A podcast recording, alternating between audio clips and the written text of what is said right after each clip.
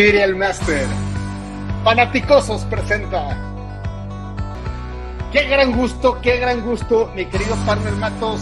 Qué gran gusto, fanaticosos, tenernos de regreso aquí con nosotros a platicar del training camp que está a la vuelta de la esquina. Hoy ya empezaron a llegar los jugadores a Hallas Hall y mañana empieza el training camp. Qué gran gusto, partner Matos. Buenas noches, ¿cómo estás? Buenas noches. Saludos fanaticosos, un placer, un gusto. Y, de verdad que ya tenía rato de que no nos veíamos, pero como siempre aquí presentes para platicar de nuestro equipo. A nada, a nada ya de empezar la temporada, con muchos, muchos, muchas cosas, muchos temas que platicar.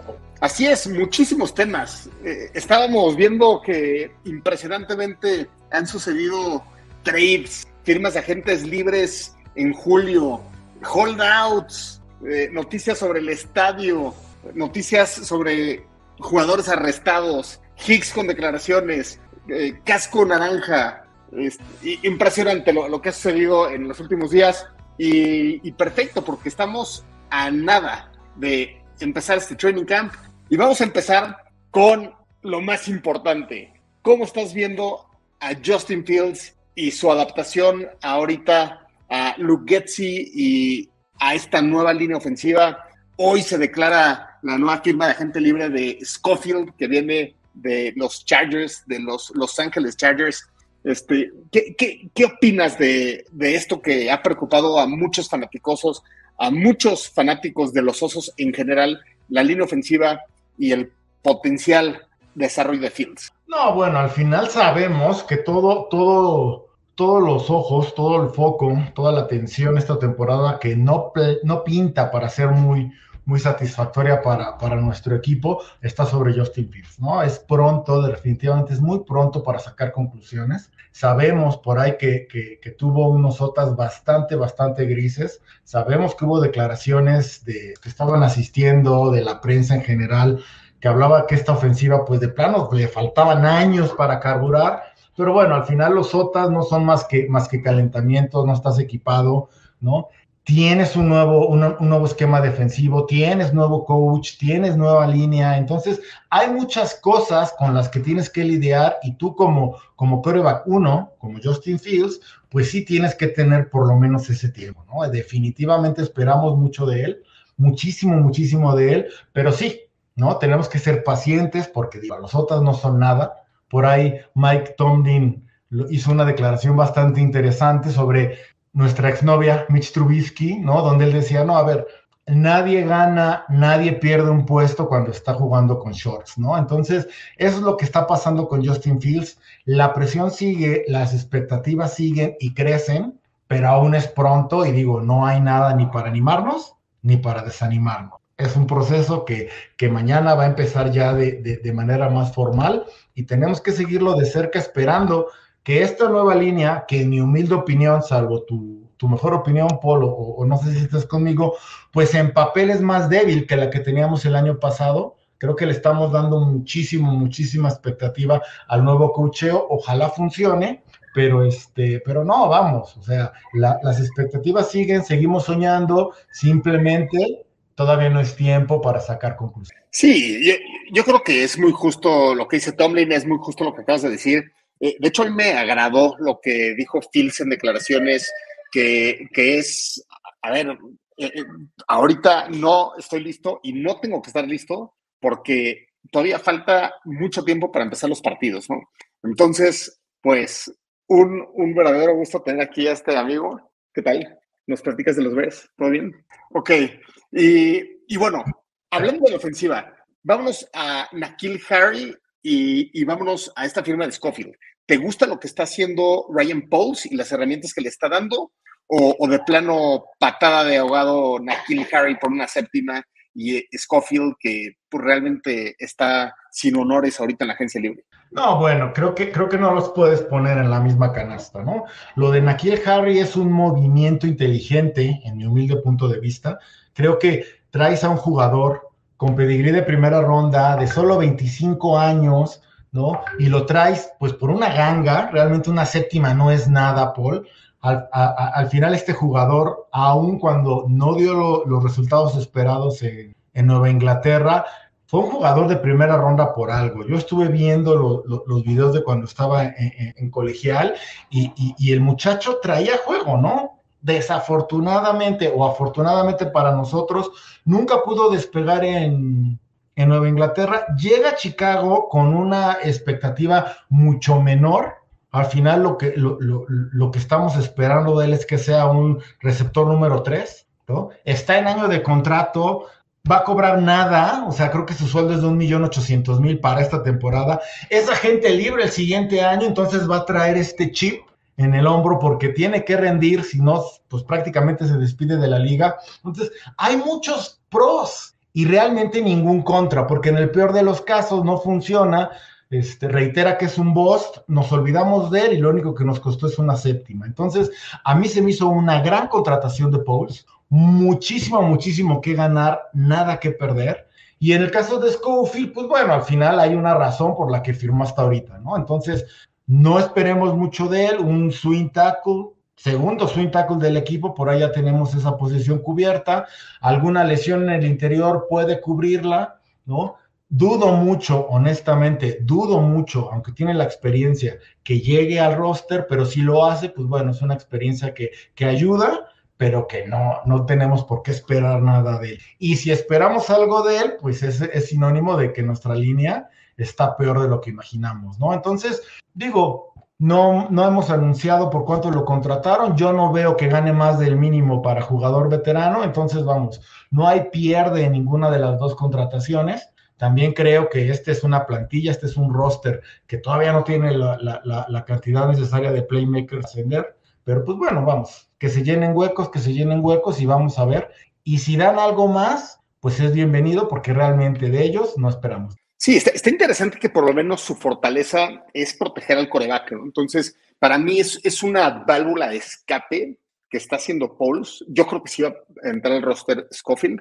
Eh, yo creo que es una válvula de escape en caso que alguno de los rookies no pegue, porque lo que ha dicho, competencia, competencia, competencia. Tráete agentes libres que despreciaron otros equipos, que han tenido ciertos, este, ciertos momentos de actuaciones buenas, ¿no? En el caso de Schofield, eh, ha sido un buen protector de pase, aunque ha sido un mal eh, bloqueador para el juego terrestre, ¿no? Entonces, vamos a ver qué sucede. Yo creo que ahorita es el favorito para el puesto de, de guard derecho. ¿eh? Yo, yo sí lo creo, que ahorita por lo menos que los rookies no han estado ni en training camps, este, por lo menos estás subiendo tu base.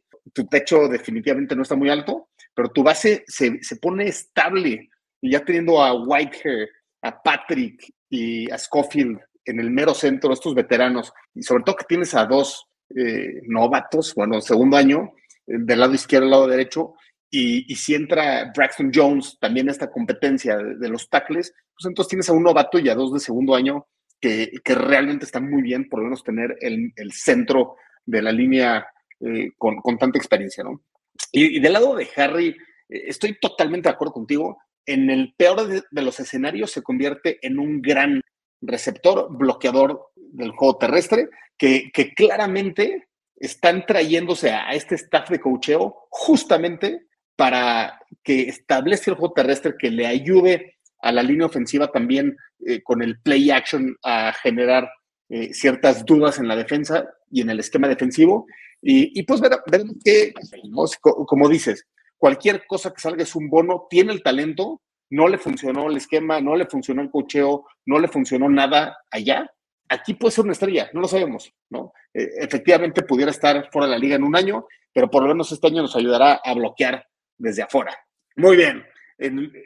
cambiando un poco de noticias, hay tres jugadores arrestados. Eh, Pringo de uno de ellos, ¿es algo que te preocupa o es algo que, o sea, de, la manera en que la que Paul se está buscando talento, o es algo desafortunado y no pasa nada y hay que tomar riesgos? No, bueno, mira, al final tenemos que tomar toda esta situación con mesura. Definitivamente, ¿no? O sea, Pauls no es culpable de que, de que Pringle se, se haya manejado de manera no cuidadosa, ¿no? Porque ni siquiera sabemos si estaba manejando bajo la influencia. No, no se vamos, no se publicó esa cuestión. Entonces, no le puedes echar culpa a Pauls de eso, tampoco puedes echarle la culpa de, Adams que viene. Aquí la cuestión, y por lo que es noticia, por lo que, lo, que estamos viendo, es que los tres jugadores son de nuevo ingreso, ¿no? Y cuando juntas los tres casos que por separado no hay ninguna, ninguna situación o no hay ninguna cuestión para echarle la culpa a Pauls, cuando lo juntas, ves que son, son jugadores del nuevo régimen, pues sí te, te, llega a surgir esta cuestión de chispas, pues cómo lo están checando, ¿no? Yo decido, y no porque tenga, tenga, no tenga argumentos o no los pueda buscar, yo decido ignorar estas situaciones, no buscarle tres pies al gato, Paul, porque al final pues son cosas que suceden en la liga, desafortunadamente suceden en la liga, ¿no? Entonces me, me resulta curioso en el caso de Pringles, adicional a esta cuestión de, manejar de manera descuidada, antes tuvo ¿no? Una, un, roce con la ley por, por andar vendiendo hochos sin licencia, hazme el favor, ¿no? Vendiendo, un jugador de la NFL estaba vendiendo hochos sin licencia. Entonces, al final, no dices como que chispas, ¿no? O sea, no echemos, no hay drama, no nos preocupemos de más, pero creo que sí hay una tuerquita por parte de Pulse y de Everflux para afinar, porque digo, no podemos estar desperdiciando oportunidades o arriesgando cuestiones importantes dentro del campo, como pueden ser suspensiones o cuestiones más, más fuertes, por este tipo de detalles que realmente no construyen y realmente no.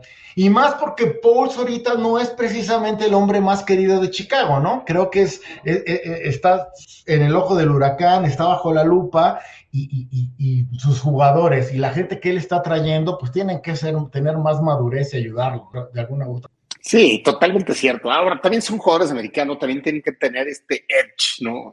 Eh, y, pues bueno, eh, eh, yo, me acuerdo que, este, que mi coach cuando estaba ahí en las juveniles decía, a ver, ahí va un loquito, ahí otro loquito, y eran los que pegan más duro, ¿no? Entonces, este, si hay algo que tener zafado para estar en la NFL también, este, tanto tiempo, ¿no? Entonces, vamos a ver, eh, algo que sí platicamos mucho de la era Pace y Nagy, era la falta de agresividad, la falta de, tener ese edge, eh, el ser tibios, entonces esperemos que, que Pringle también sea de estos que ayuda a tener esta agresividad al campo, ¿no? A final del día es un juego violento. Ok, aquí a ver, muchas gracias por sus comentarios. Heidi nos, nos dice aquí los veo, qué buena onda. Quest, ya listo para los corajes. Bueno, vamos a ver, además te sorprenden los ves. Eh, el, buen Gaxman, saludos. saludos, Gax. Yo, estoy con Quest, ¿eh? yo creo que vamos a hacer más, más corajes que, que, tener sorpresas, pero bueno, es la, la ilusión de, de, ir a nuestro equipo. Todo depende de JF1, ¿no? el buen Justin Fields nos puede dar algo de alegrías. Eh, debe ser más drama lo de Watson. Híjole, increíble lo que están viendo los Browns, pero bueno, este no es un podcast de los Browns. Eh, y luego Heavy nos dice, es que en Twitter no puedo verlos. Ok, bueno, está Facebook, está YouTube, este, bueno, tú estás en YouTube, Heavy. Muy bien, excelente. Pues bueno, regresando a, acá al plan, vamos a platicar para que todos conozcan un poco la agenda de esta pretemporada, de este training camp. Está bien interesante eh, lo, que se viene en estos días. Tenemos 11 prácticas para el público y en total son desde el 26 de julio, desde mañana, hasta el 31 de agosto. Primero de septiembre es eh, la última práctica ya preparación y de ahí juegos ya de pretemporada increíble que ya empiece el, entre el 2 y el 4 de septiembre el primer juego de la temporada. Estamos a siete semanas, mi querido Matos.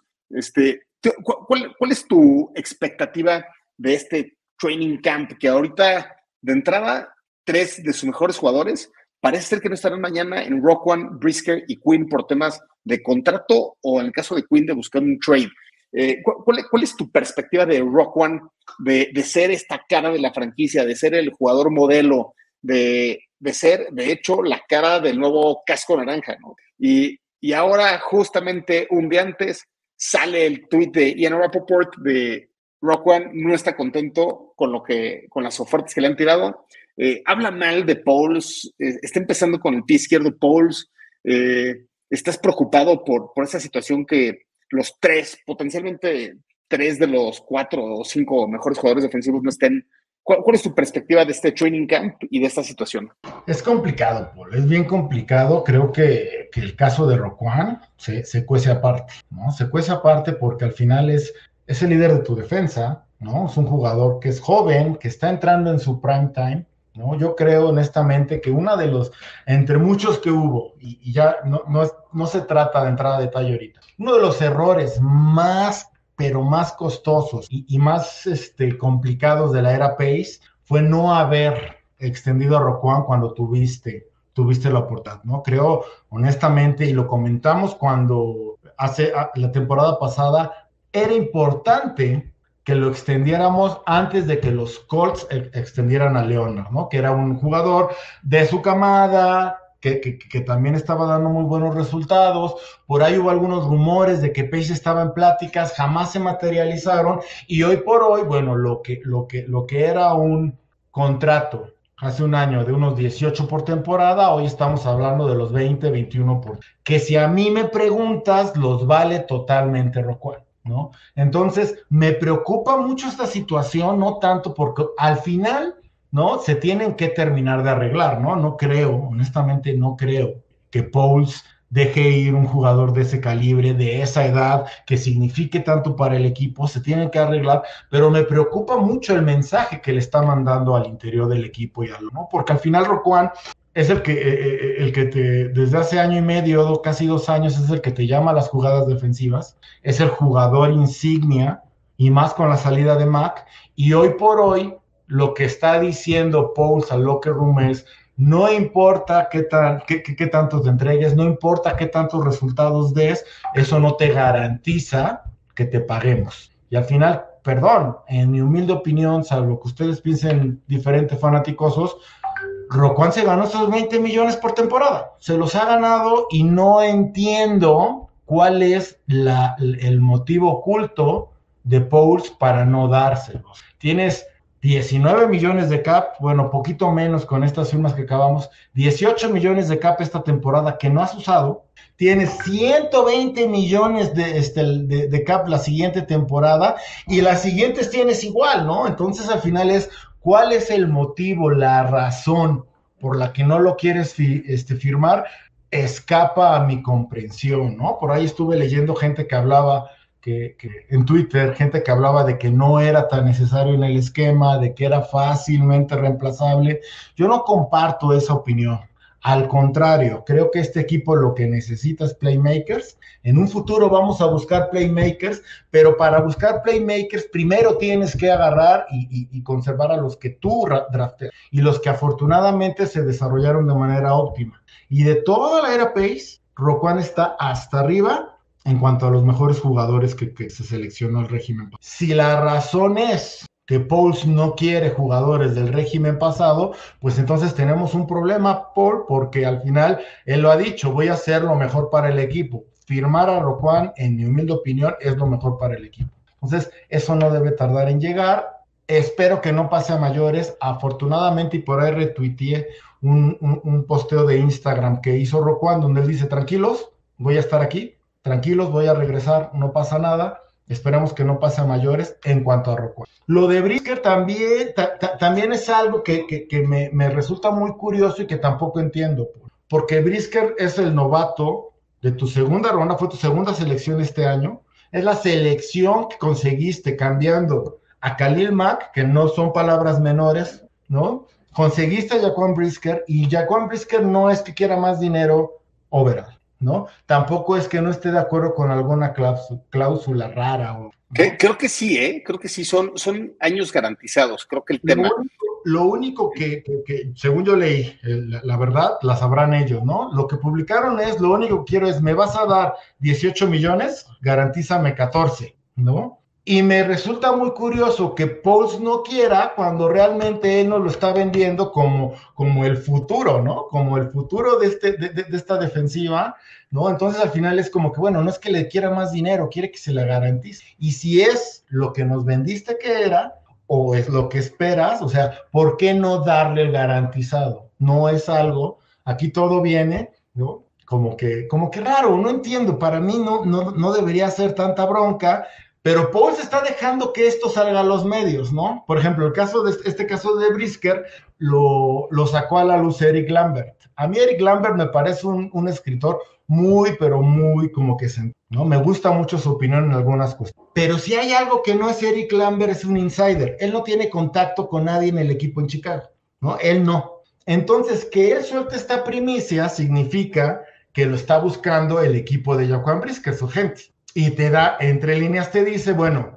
cuál es el respeto que los agentes le están dando a Pose para empezar a filtrar este tipo de historias. No se me hace lógico. Y por último, el caso Queen, pues el caso Queen, digo, no está confirmado, todo es por rumor, no ha habido una declaración ni, de la, ni del equipo, ni del equipo de Robert Queen de que busque el trade, pero, pero ojalá no se cumpla porque al final es un playmaker menos, Paul. Entonces al final, no sé, realmente no sé si Paul se está haciendo mal las cosas o de plano le, está, le, están tirando de más, ¿no? Pero en el mejor de los casos, esto significa que el equipo actual, o por lo menos estos jugadores, no le tienen el respeto que deberían. O esa es el, la idea que me llega de bote pronto. Ojalá no sea cierto, Paul. De acuerdo, de acuerdo. A ver, Alfonso nos dice, páguenle a Rock One, Heidi sí, Pedeman. Nos dice Heidi, se lo ganó, no hay que dejar pasar tiempo. A ver, quiero comentar aquí este, algo muy específico. Rock One, aunque nosotros le tenemos cariño y es excelente linebacker y etcétera, etcétera, etcétera, top five, está difícil, siendo Pauls, antes de verlo en el esquema de Iberflux, soltemos bien, es como el linebacker más caro de toda la liga. Número uno. Dos, históricamente, linebacker este, off the line, como lo llaman, ¿no? Generalmente no tiene este nivel de inversión. De hecho, fue medio locura, no me acuerdo ahorita el nombre, habrá sido Mosley, el que se fue a los Jets y los Jets dieron 14 millones de dólares por él hace dos, tres años. en el momento fue una locura porque simplemente no le pagas más de 10 millones hace cinco años a un linebacker. Entonces, que, haya sucedido como esta escalación de CJ Mosley y, y ahora Leonard, que, que ha, sido All Pro, varios Pro Bowls. Entonces ahora le vas a dar 20 millones de dólares. No estoy defendiendo, estoy pensando en el otro lado de la historia, ¿no? Le vas a dar 20 millones de dólares a un linebacker que ni siquiera ha sido Pro Bowler. Digo, me encanta One, ha sido un extraordinario linebacker en el esquema de Dick Fangio o, o secuaces, ¿no?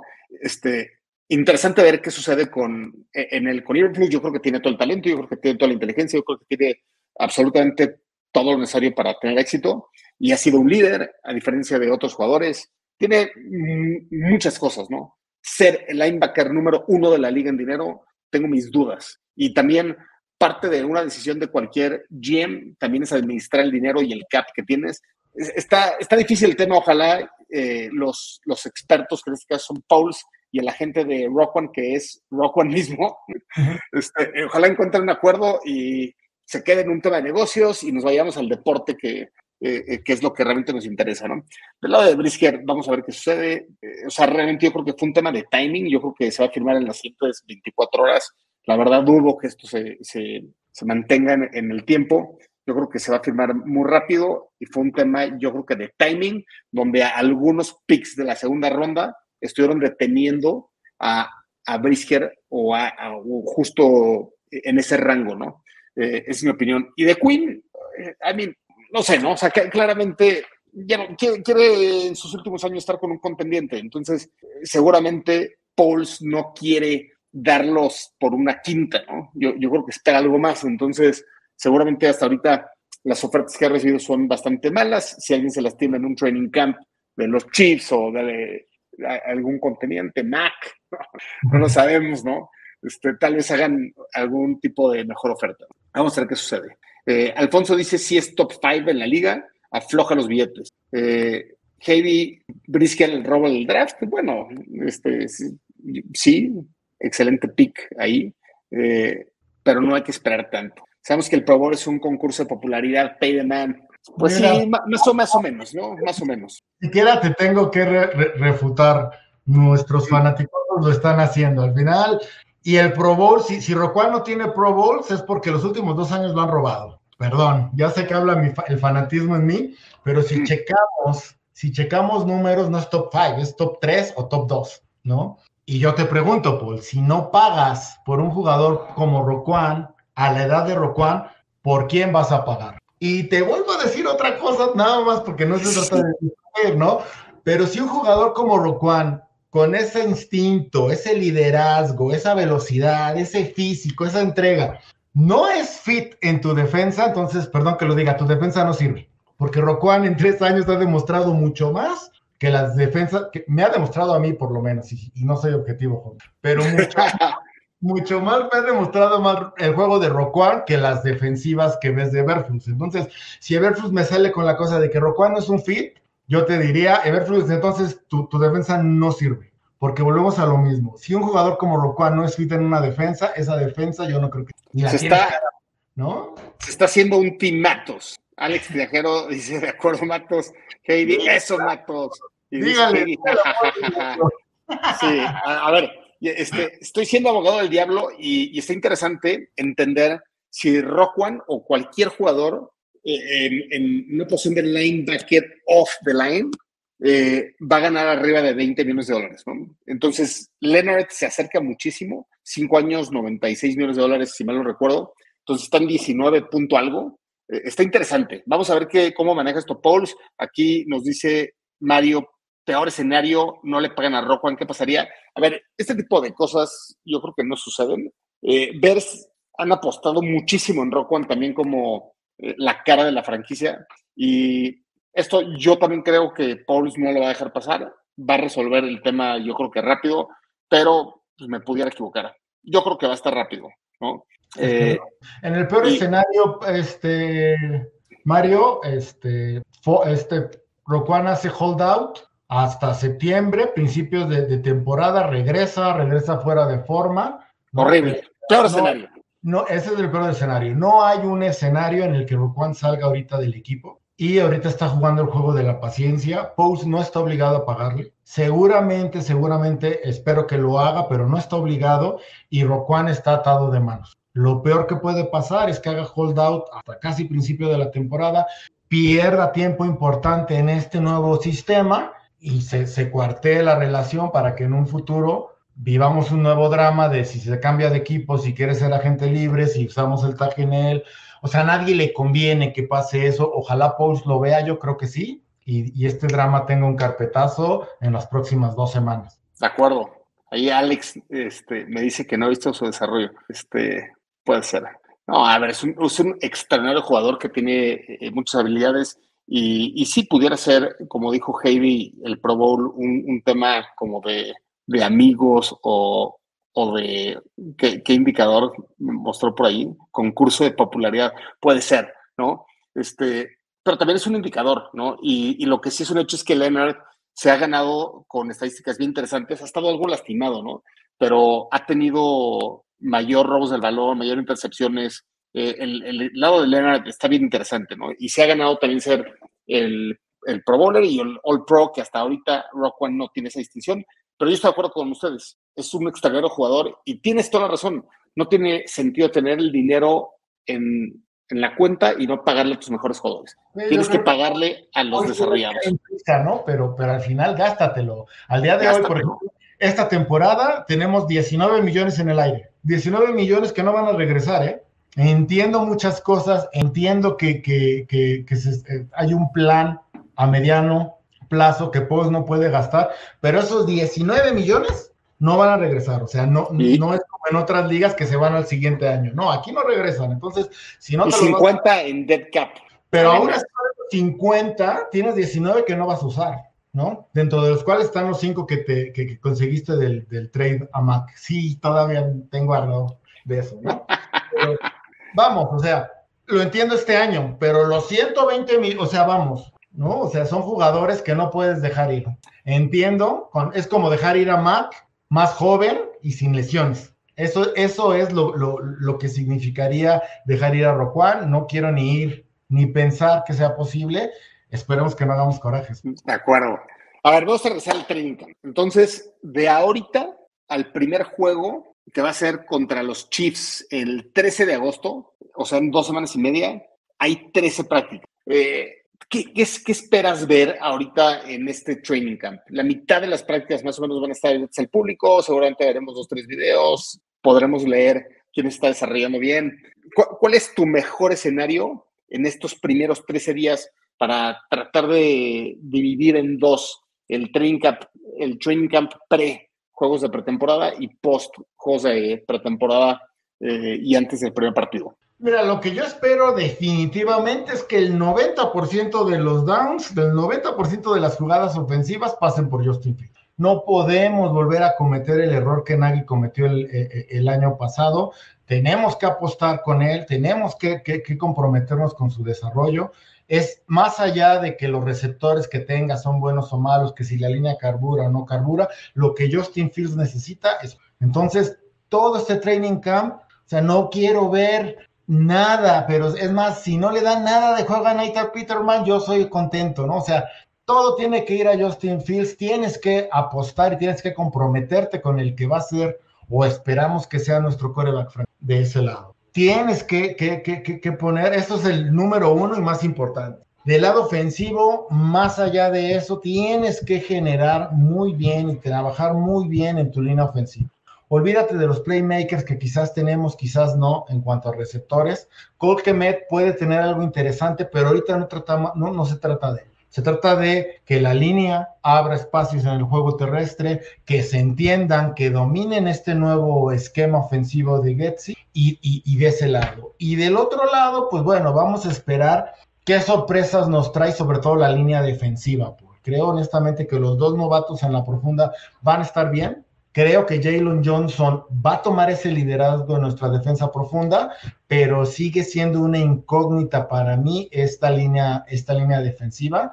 Creo honestamente que nos faltan playmakers de ese lado, más allá de Quinn, porque si somos como que bastante, bastante críticos, Robert Quinn ya está de salida, está como que, ¿no? Dando sus últimos pininos, no podemos confiar en él porque él no va a estar muchos años aquí. Entonces tenemos que encontrar esa, esa manera de, entender esta, este nuevo esquema 4-3, que nosotros como fanáticos lo entendemos, porque toda la era Lobby Smith la vivimos. Creo que si hay un equipo, una fanaticada que domina la 4-3, somos nosotros, definitivamente, pues, ¿no? Entonces, pero nosotros no jugamos, ¿no? Entonces creo que los jugadores que, están ahí, bueno, tienen que entenderlo. Roquan tiene que entender, por eso es vital que no haga holdout y que lo resuelva pronto. Tenemos que ver qué pasa con, con, esta, con esta línea defensiva y con, sobre todo en general, el frontal 7, que es donde más, más, más, más problemas creo que podemos tener de lado. Y esas dos cosas son las que tenemos que darle como que más galleta, en mi opinión,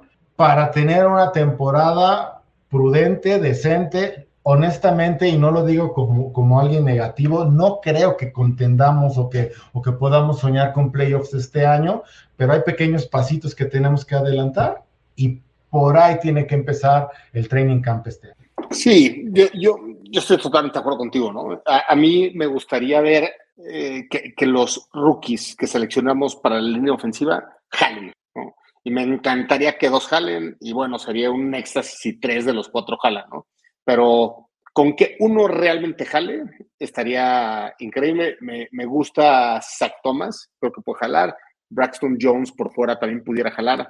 Está interesante lo que se pudiera venir si alguno de ellos jalan. Y, lo bueno también es que algo que ha hecho bien Pauls es que ha traído a veteranos que no necesitas que el día uno estén jalando, pero pueden estar listos para una lesión o pueden estar listos eh, en, en caso que que la rompan. me interesaría ver qué sucede ahí. Eh, y totalmente de acuerdo contigo, ¿no? O sea, creo que todo está en que Justin Fields se desarrolle. Entonces, mientras eh, Luke Getzi no pierde el foco, que, creo, o sea, genuinamente creo que se trajeron al coach del esquema perfecto. Y lo dijo eh, algún analista por ahí, que la razón por la que Paul seleccionó a Iberflus, bueno, seguramente fueron varias, ¿no? Pero una de las principales fue porque estaba en el esquema, eh, mentalmente, en el esquema ofensivo de Shanahan. O sea, que realmente veía que era la mejor manera de darle condiciones de éxito a la ofensiva y que no se quería ir como con un plan a lo que fuera, ¿no? Él tenía un plan bien específico para la ofensiva y él sabía cuál debería ser su rol. Siendo corredor defensivo, tienes una visión muy específica del quarterback. Y él sabía cuál era la relación que él quería tener con el coreback y él sabía qué esquema quería implementar en su equipo. Entonces, creo que tiene Iberflux las cosas bien claras a la ofensiva también. Veremos si, si eso lo hace la selección correcta de head coach también, ¿no? Muy bien. Viene una pregunta por aquí de Juan Pablo García, muy buena. ¿Cómo ven que todas las estadísticas ponen que Justin Fields será un fracaso? Nadie apuesta por él, solo nosotros como fanáticos. Supongo que entre ellas está la estadística que, va a ser el, el con más intercepciones, ¿no? Eh, sí, ahorita eh, está como, como de moda echarle duro a Justin Fields y a los Bears, ¿no?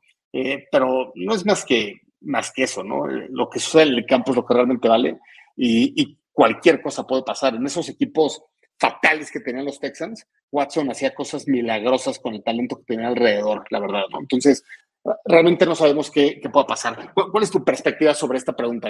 No, bueno, al final el problema con Justin Fields es que Justin Fields representa esta nueva generación de corebacks movibles, tipo Lamar Jackson, tipo Kyler Murray, ¿no? Entonces, es algo que la vieja escuela de la NFL, a la cual orgullosamente pertenezco en muchos de los argumentos, pero en este no, como, como que no lo ve, ¿sabes? No, no, a, a la fecha, después de un MVP, después de haberse cansado de demostrar que pertenece a esta liga, Lamar Jackson todavía tiene detractores un Kyler Murray que acaba de firmar un contrato súper millonario, pero con este estilo móvil, gran brazo, pero quizás no tan alto, quizás más, más delgadito, mucho más rápido. Justin Fields representa este nuevo prototipo de coreback que no nos gusta a la mayoría o que no les gusta a la mayoría de los gurús de la liga. Por eso viene tanto, ¿no? Tanto hate de repente. Y eso también considerando, porque homies, bueno, yo, nos amo porque pertenezco a esta fanaticada, también somos bien bocones, ¿no? Y entonces estamos poniendo a Justin Fields como la octava maravilla del mundo, quizás a veces sin tener todas las bases, entonces de repente los otros nos dicen, oye, pues Justin Fields no ha mostrado gran cosa. Y tienen un punto, ¿no? Porque nosotros notamos y encumbramos los pequeños chispazos que dio la temporada pasada. Pero si tú pones en un esquema amplio y general los números y el actuar de Justin Fields en su primera temporada, pues no fueron, no fue una buena temporada. Claro que ellos, el, fanático casual o el que le va a los otros equipos, no sabe los dramas que eran con Agui, no sabe todo lo que nosotros sabemos y vivimos. Entonces, mira, yo creo que tenemos que encontrar el punto medio, ¿no? Hoy por hoy, y sigue siéndolo. Justin Fields es el mejor prospecto de coreback que ha llegado a Chicago en toda nuestra historia. 102 años en la liga y nunca nadie, un mejor prospecto de coreback ha pisado Dallas Hall. Nunca. Pero, o sea, eso nos tiene que dar mucha ilusión. Pero tenemos que tener bien claro que hasta el día de hoy, después de su primera temporada, que aunque hubo aprendizajes, la podemos considerar perdida por las necesidades de Nagy, por las decisiones que lo llevaron, ¿no? Hoy por hoy sigue siendo un prospecto y hay un cambio y un salto que tiene que dar de prospecto a realidad. Y eso es lo que nos tiene, nos tiene esperanzados, quizás no esta temporada, pero sí la que viene. Matos para presidente, dice Alex Najera. Muy bien, Alex, excelente. la, Luciano. la quinta T se viene, muchachos. Exacto. Luciano Ladiz, saludos de Chicago. Mario nos pregunta, ¿se pone a prueba Iberflux y Pauls para resolver lo de Rockwan? A ver, seguramente sí, ¿no? O sea, si, si no valoras a tu mejor jugador, pues sí, pero ya platicamos mucho de Rockwan. Entonces, vamos a pasar... No cobarde, cobarde. vamos a pasar a, a, lo último, mi querido Matos. Dos cosas. Primero, ¿qué opinaste del casco naranja alternativo de los Bears? ¿Eres de los que nos gustó o eres de los que odió? Estoy en el medio, Paul. Me encantó el casco, odié el uniforme. El casco me parece hermoso, me encantó. Pero el uniforme naranja, estoy con Juancho ahí, nos faltó creatividad. Creo que el casco naranja con un azulito pudieron haber hecho algo con franjas, algo mucho más, ¿no? Como que con, con más ondita creativa, ¿no? Pero el casco está precioso, 159 dólares la réplica en, en la tienda de la NFL y ya lo pedí, ya lo pedí. Venga, ¿qué te gustó entonces? El casco me encantó, el informe Te pregunté del casco. muy bien, muy bien. última pregunta. ¿qué onda con la propuesta de Soldier Field techado? ¿Es algo que, que te interesa o realmente ya prefieres que se vaya a los suburbios y hagamos la competencia de los Rams y estadio magnífico? Muy, muy interesante la firma que seleccionó eh, por ahí McCaskey, ¿no? Pero, ¿cuál es tu perspectiva? A mí me encanta, me encanta lo que está pasando, Paul y, y homies, fanaticosos, todos los que nos están escuchando, todos los que nos van a escuchar, anoten este momento, anoten este momento, ténganlo en su mente porque es la primer victoria que yo recuerdo de los McCaskey desde que soy fanático del equipo, ¿no? Es una victoria para, para George, es una victoria para Vicky, porque esta, la, la, alcalde de Chicago, aquí apunté su nombre para no, porque no se me olvida, Lori Light, ¿no? Es la misma alcalde que hace exactamente seis meses dijo que el equipo no piense en un nuevo estadio, que se concentren en ganar, que, que, que le hace falta a Chicago eso, ¿no? Entonces agarra George, compra el Arlington, hace todo este relajo, empieza todo el ruido, ¿no? Y hoy el alcalde, esa misma alcalde que dijo no hay dinero, no estén fregando, acaba de, trata o, pretende presionar al equipo con una propuesta de techar el Soldier No importa qué pase, Paul, a mí en lo, en lo particular creo honestamente que el nuevo estadio a nivel mercadotecnia, a nivel este visión, a nivel, a, nivel ruido, le, ayuda mucho al equipo. A nivel deportivo quizás no tanto, o no sé, a lo mejor me falta mi visión, pero me encanta, me encanta porque nunca había visto a George McCaskey ganar una, ¿no? Entonces, dijo, bravo George, bravo, decide lo que quiera, si es echar el Soldier Field, si es construir, ¿no? Me encanta. Y en el peor de los casos, pues felicidades al máster y a todos los fanáticos de Chicago, porque pues su, ciudad va a buscar tener dos equipos, ¿no? Mira, algo bien interesante, la firma que, que seleccionó McCaskey se llama Manica. Chécate los estadios que han construido, ¿eh? El Allegiant Stadium de los Raiders, bien, ¿no? Este, el Inter de Miami para el nuevo equipo de fútbol de Miami, ¿no? El, y ahora vienen algunos interesantes, el nuevo Estadio Milano. Entonces, hay una combinación internacional donde te traes la tecnología europea y la americana y está bien interesante. El, nuevo Camp Nou de Barcelona también lo están renovando Mánica. Eh, viene por ahí el Lusail Stadium, eh, Sao Paulo, Wembley, este, algunas arenas también bien interesantes, la O2 de Londres, eh, el Guangzhou Arena de China, que está espectacular también, el Osaka Arena de, de Japón. O sea, realmente tienen unos proyectos increíbles y vamos a ver qué, sacan por ahí. Yo, creo que eh, se van a empezar a filtrar en algún momento del siguiente año los primeros renders. Eh, yo, creo que, con todo respeto, no hay manera que se quede en Solid Field, no hay manera que se quede en Downtown. A mí me gusta el hecho de eh, venir de afuera y poder ir a Downtown y estar ahí, y Magnificent Mile, y tener los barcos y tener la vista y el cielo espectacular, ¿no? Pero no hay manera, ¿no? Yo, yo, creo que están invirtiendo buen dinero en Mánica, están invirtiendo buen dinero en ese terreno, eh, quieren competir con los Rams, quieren competir. Un compromiso, pues al final es como, no es como que, como que George y Vicky digan, ah, sí, me gusta la, propuesta de, renovar el Soldier Field, mejor lo hacemos. Ya se comprometieron a pagar una lana por ese, por ese, terreno. Entonces, al final no digo que lo tengan que pagar, pero probablemente existiría alguna, alguna multa o alguna lana que evidentemente no van a querer pagar. Yo creo que en ese punto que al final afecta a lo deportivo, pero quizás a un largo plazo, ¿no? En ese punto, pues digo, palomitas y a ver en qué, en, qué se, se resuelve esto, porque de todas, todas como fanáticos, por ahí del 2027, vamos a tener un nuevo estadio que podremos presumir y, yo no conozco el Soldier Field, fíjate. Me da pena aceptar. Tenemos que ir ya. tengo que ir ya. Entonces, sí, David, pero antes de nuevo hay que organizar una Soldier Field porque no lo conozco. No, de, acuerdo, de acuerdo. Este, a ver, para ser competitivo a este altísimo nivel tienes que estar ahí. Yo creo que los Bears van por todo. Lo hicieron muy bien en Hallas Hall. Eh, los, los reporteros hablan de Hallas Hall como algo espectacular, este, otro win de McCaskey, ¿no? Y ahorita que estabas contando el, casi sin wins, creo que Hallas Hall es considerado un top 3 de la NFL y, pues, tienes que estar ganando en todo porque tienes a los mejores, a los 32 mejores de todo en, el mundo ahí, ¿no? Entonces, eh, realmente eh, esos pequeños edges son bien importantes, ¿no? Pues qué padre, mi querido partner. Te voy a decir, evidentemente no voy a justificar una década de pobres resultados a nivel deportivo. Eso es un hecho, ¿no? O sea, eso es un hecho. No resultados hablan. ¿no?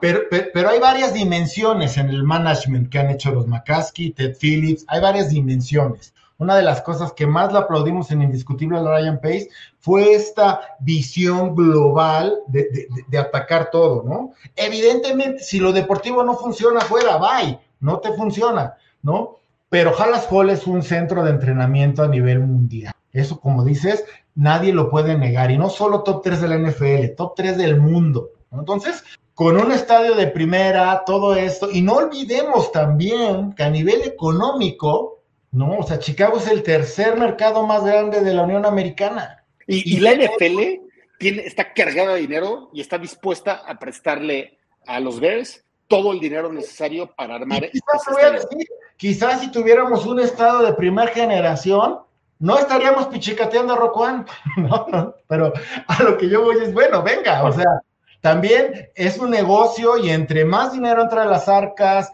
tendremos, no sé, un Pro Bowl, un Super Bowl en Chicago y eso a la larga nos conviene como organización, nos conviene como fanáticos porque vamos a tener a Chicago en la mira y vamos a tener a los osos con, con, fanáticos que puedan permitirnos acceder a nuevos rumbos y hacer por fin, por fin, ese equipo que representa el tercer mercado más grande de la Unión Europea. No se diga más.